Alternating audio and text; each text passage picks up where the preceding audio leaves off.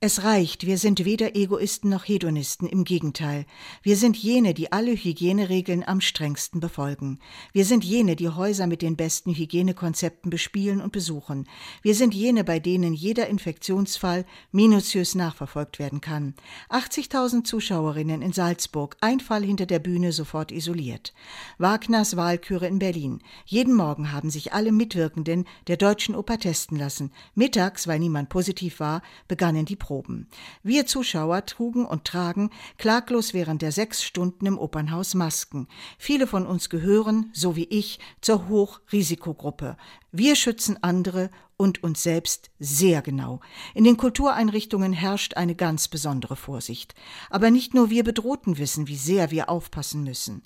Bitte, wer kuschelt und quatscht während klassischer Konzerte? Wer säuft im Theater? Wer singt in der Oper mit und wer tanzt bei einer Lesung? Niemand. Wir, die Kulturmacher und die Kulturbegeisterten, büßen für jene Gruppe, die kein Politiker, die keine Politikerin in den Griff bekommen hat, nämlich die Hochzeiter, die Partymacher, die Leugner. Ihretwegen soll vielen, vor allem kleineren Kulturinstitutionen jetzt der Todesstoß versetzt werden. Diese Entscheidung, einen Monat lang alle Kultur zu verbieten, ist dreierlei Überlegungen geschuldet.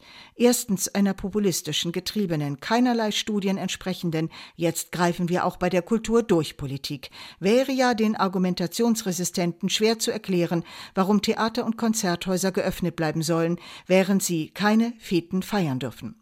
Zweitens einer absolut inakzeptablen Verzichtsethik nach dem Motto, wenn wir schon Bordelle, Fitnessstudios und Bars schließen, dann sollt ihr Kulturliebhaber auch darben. Ihr Künstler traut euch ja eh nicht auf den Putz zu hauen. Und wenn wir euch Sängerinnen, Tänzer und Schauspielerinnen wieder arbeiten lassen, euch, die ihr seit Jahrzehnten täglich übt, die ihr euer Leben der Musik, dem Schauspiel, der Literatur geweiht habt, dann taucht ihr bestimmt wieder irgendwo hinter den Supermarktregalen auf, die ihr aus Existenznot mit Klopapier und Katzenstreu aufgefüllt habt. So ist das nämlich. Künstler sind mittlerweile so pleite, dass sie eben im Supermarkt als Hilfsarbeiter anheuern. Drittens, es droht so vielen Geschäften und Betrieben außer Amazon und dem Lebensmittelhandel die Insolvenz. Warum sollen wir Rücksicht nehmen auf die 100 Milliarden Bruttowertschöpfung, die ihr Kulturleute im Jahr erarbeitet? Keine Ausnahmen. Es lebe die Konsequenz, auch wenn sie vollkommen sinnlos ist, weil sich in perfekt gelüfteten und alle Hygieneregeln umsetzenden Theatern, Opern oder Konzertsälen bislang niemand angesteckt hat.